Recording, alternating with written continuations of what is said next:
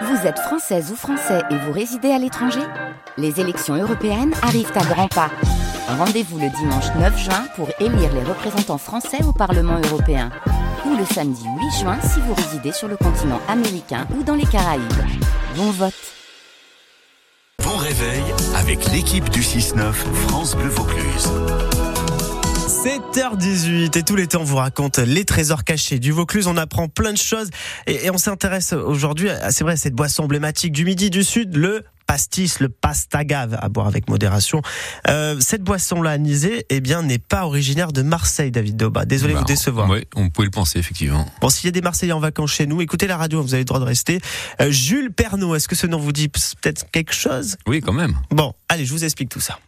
Nous sommes en 1915 dans le quartier de la rue des Teinturiers à Avignon. Jules François Pernaud, 89 ans, et Furax. L'État vient publier une loi interdisant l'absinthe. Problème, l'usine de Jules François Pernaud produit une liqueur qui a justement un succès fou à base d'absinthe. Le fiston Jules Félix Pernaud, oui ils ont quasiment le même nom, âgé lui de 43 ans, décide alors de contourner cette loi et de lancer une nouvelle boisson, l'anis Pernaud nous sommes en 1918. Une boisson constituée à partir d'une essence proche de l'absinthe, sauf que là, c'est de l'anis.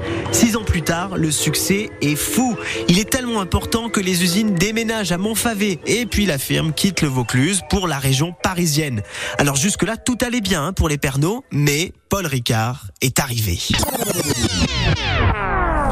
En 1932, le Marseillais Ricard fait son entrée sur le marché et obtient le droit de vendre sa boisson, anisée à 40 degrés, soit 10 degrés de plus que la bouteille Pernod.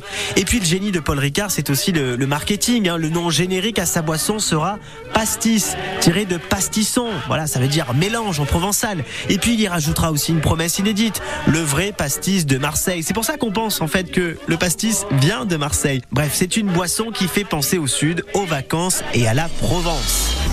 Alors je vous passe des années et des années de guerre. Il faudra attendre 1975 pour justement enterrer l'âge de guerre entre Pernod et Ricard avec la fusion et la création du Pernod Ricard, aujourd'hui leader mondial dans les spiritueux. Allez, sans rancune, c'est bien connu, l'apéro rassemble. Je compte sur vous, hein, avec modération. Voilà, on parle d'apéro à 7h20, on est comme ça sur France Bleu Vaucluse. On a appris un petit truc, voilà, tiens. Demain, demain on va parler de quoi, tiens Demain on parlera de Claude François, il a failli mourir à Bédaride. Voilà. Ouais. Ça laisse sans voix euh, David Dobin. Ah oui, j'avoue, je ne sais pas quoi dire. Allez, des trésors cachés, écoutez évidemment sur francebleu.fr.